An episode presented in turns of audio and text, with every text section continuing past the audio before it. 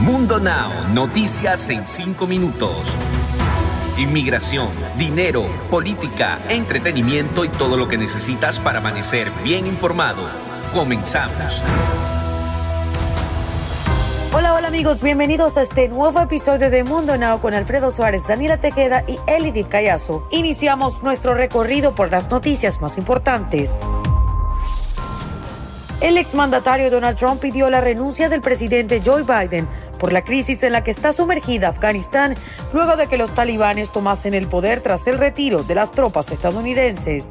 El medio The Independent reseñó que el expresidente de Estados Unidos arremetió contra su sucesor en un mordaz comunicado oficial. En el documento compartido en Twitter por su portavoz Liz Harrington, Trump declaró, es hora de que Joe Biden renuncie en desgracia por lo que permitió que sucediera en Afganistán junto con el tremendo aumento de COVID, la catástrofe fronteriza, la destrucción de la independencia energética y nuestra paralizada economía. Con la salida de las tropas estadounidenses se ha generado una ola de violencia y caos en suelo afgano, pero Biden se mantiene firme y es que no se arrepiente de salir de Afganistán, a pesar de que le piden que renuncie por haber tomado tan polémica decisión. Este lunes el presidente Joe Biden ofreció una conferencia para defender por completo la retirada militar en Afganistán y explicó que la misión de Estados Unidos en Kabul nunca fue crear una democracia unificada y centralizada. También aprovechó la oportunidad para enviar un claro mensaje a los talibanes. Biden reconoció que la toma de la ciudad por parte de los talibanes se produjo más rápido de lo anticipado. Aún así, recordó que Estados Unidos había llegado a este país 20 años atrás con el objetivo de evitar ataques terroristas en suelo estadounidense. Un joven de 16 años se encontraba bajo los efectos de una droga cuando decidió que era buena opción salir a manejar, imprudentemente tomó su automóvil y se dirigió por las calles de Los Ángeles sin importar la velocidad a la que iba. En un descuido y sin que él tuviera cuidado, terminó atropellando a una joven que paseaba en la carriola a su bebé. Afortunadamente, tanto el bebé como la madre se encuentran en perfectas condiciones, pero el susto que pasó nadie lo quitará. Las personas se acercaron a auxiliar a la mujer mientras llamaban a la policía para que se hiciera cargo del adolescente. Se cree que horas después fue puesto en libertad por la policía de Los Ángeles. Ciudadanos reportaron que un tiroteo en Milwaukee, Wisconsin dejó una persona muerta. Dicho sujeto cayó abatido por los oficiales del Departamento de Policía de la localidad.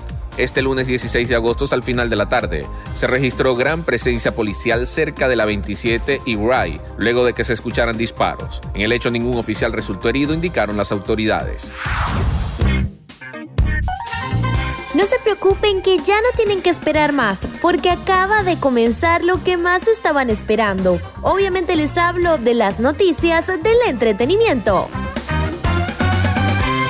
Les cuento que aseguran que la salud de Vicente Fernández está mejorando. Una muy buena noticia. A más de una semana de permanecer internado en el hospital, la salud del cantante mexicano parece mejorar. Así lo compartió su nieto Ramón Fernández, quien además informó que su abuelo ya fue desentubado. Según reportó Agencia Reforma, todos estamos al pendiente. Toda la familia estamos muy unidos, expresó Ramón Fernández, nieto del cantante, en una entrevista.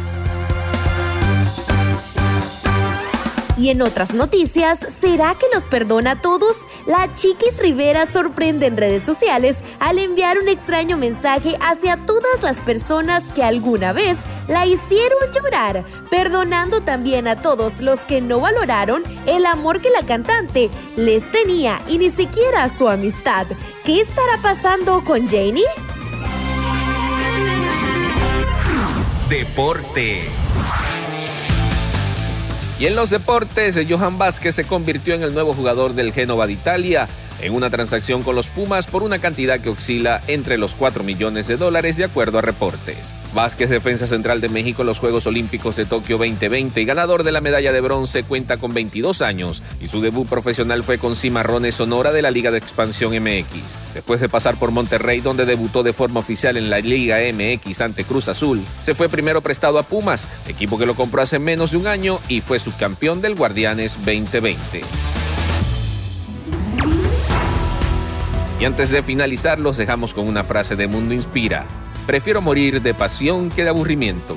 Y de esta forma ponemos punto final a esta edición de Mundo Now. Trabajamos para ustedes Elidi Callazo, Daniela Tejeda y un servidor Alfredo Suárez, recordándole que en Mundo Hispánico estamos a solo un clic de la información.